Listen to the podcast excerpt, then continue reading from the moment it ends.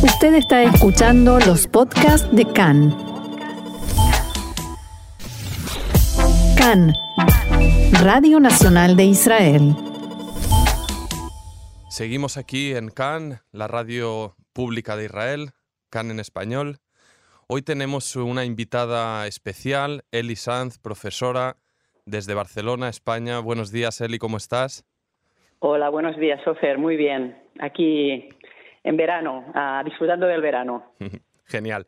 Eli estuvo recientemente en Jerusalén con un grupo de profesores venidos de toda España que vinieron en una comitiva organizada por el Centro Sefarat Israel y vinieron con el, el, motivo de participar en un curso en el Museo Yad Vashem, el Museo del Holocausto, para aprender en la formación sobre la Shoah para niños y adolescentes. Cuéntanos, eh, Eli, ¿cómo, ¿cómo llegaste a esto? ¿De dónde te llegó y por qué te animaste a participar en este, en este curso? Muy bien, pues a ver, yo llegué a Yad Vashem a través de un curso para formación del profesorado, pues proporcionado por el Ayuntamiento de Barcelona, sobre genocidios, holocaustos y valores humanos. Entonces, pues fue durante tres meses, los lunes, en el Centro de Cultura Contemporánea de Barcelona, ah, hacíamos este curso enfocado, bueno, era multi, enfocado desde múltiples perspectivas, la psicológica, las leyes, ah, las vidas humanas, contextualizando, bueno, y entonces también hablando sobre el término de genocidio y de holocausto, etcétera, etcétera. Ah, en este curso había cuatro becas para profesores que quisieran participar pues en este programa de formación de Yad Vashem. Y pues yo me apunté y, me tocó a mí. Una de las cuatro personas que, fui, que, fueron fui yo. Me gustaría, Eli, que nos contaras un poquito cómo, cómo era tu sentimiento antes de venir, de llegar aquí a Jerusalén y empaparte de, de, toda esta experiencia. Me gustaría que nos contaras cuál es el, el conocimiento previo que existe entre el alumnado, ya sea en tu escuela o en el sistema de educación público de, España? ¿Cuál es un poco el, sentir sobre, este tema tan, delicado y tan trascendental en, la historia reciente de la humanidad? Y también si es que existía o existe algún, eh, método de educación para, transmitir este conocimiento. ¿Qué es lo que, ocurría ahí antes de que, de que llegaras a Jerusalén? Pues, ah, a ver, complicado. Mira, sobre el holocausto, ah, el, nivel de conocimiento mm, en el plan educativo de, pues eh, se da en cuarto de eso, ¿vale? En historia. Ah, si tú analizas ah, el libro de texto, ¿vale? Cuánta extensión se dedica. La extensión a la que, se dedica es muy, muy corta, es una o dos páginas, ¿no? Dentro del contexto. Tenemos que tener en cuenta que ah, el programa de historia en cuanto a eso está llenísimo, ¿no? Va, es historia contemporánea, pues imagínate, desde la Revolución Francesa hasta, hasta donde llegues, pero es que se llega apenas, bueno, a, la Guerra Fría, ¿no? Entonces, ah, piensas que es una pequeña gotita en, una gran, en un gran programario y piensas, ¿y esto cómo se puede abordar de forma ah, coherente, ¿no? A la importancia que tuvo. Y es muy difícil. ¿Hay algún plan para abordarlo? No, ninguno. Cada profesor intenta eh, meter en calzador todo este gran programario que tiene que explicar y a partir de ahí, pues cada uno tiene que priorizar. ¿Me entiendes?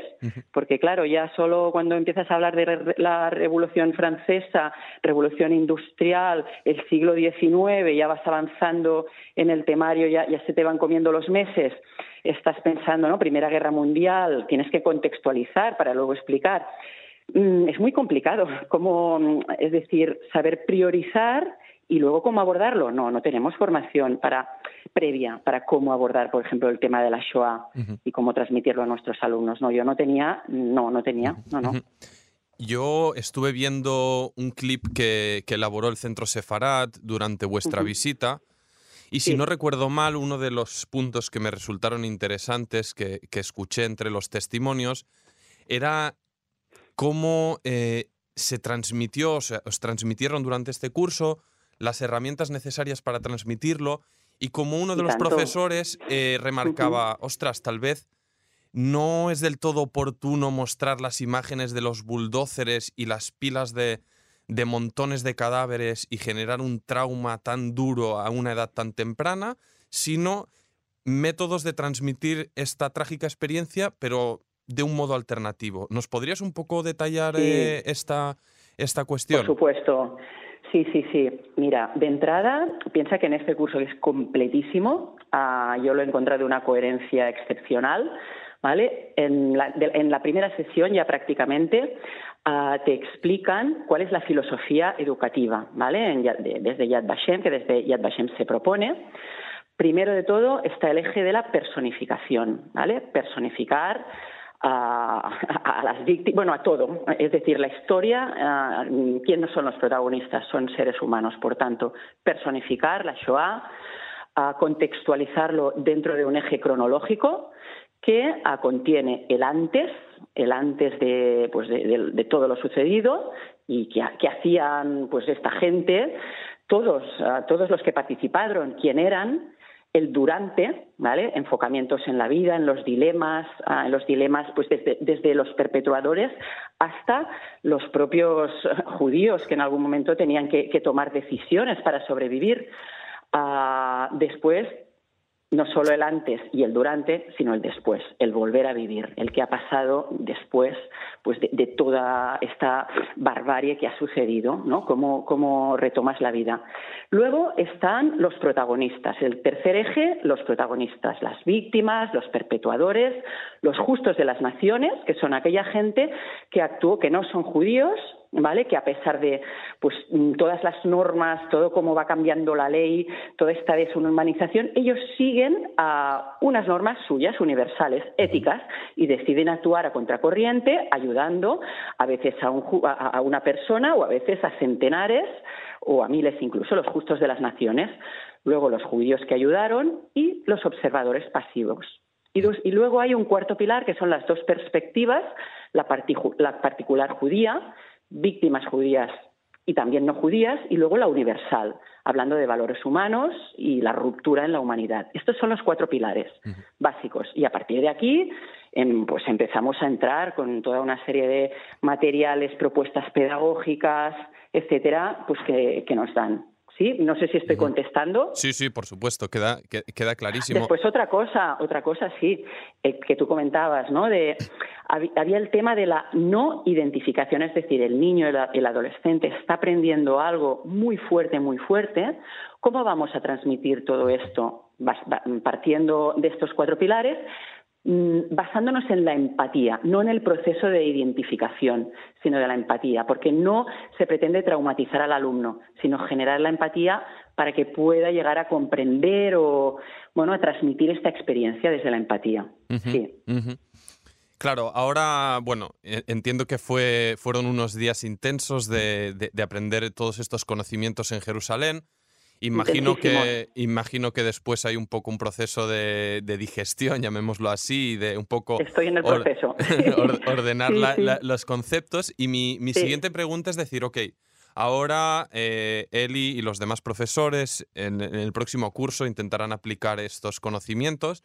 Pero mm. eh, me gustaría recalcar un, elemento obvio, que es que en España es un país donde Lamentablemente el antisemitismo tuvo una, una huella muy, muy profunda, ya fuera en, los tiempos de, la Inquisición católica, pasando por, el, por el franquismo, y a día de hoy en la actualidad, donde obviamente lo judío combinado con, la significación del Estado de Israel se suele confundir más allá de, posicionamientos eh, políticos y hay cierta o una profunda ignorancia y mucho prejuicio ¿no? respecto a la cuestión judía.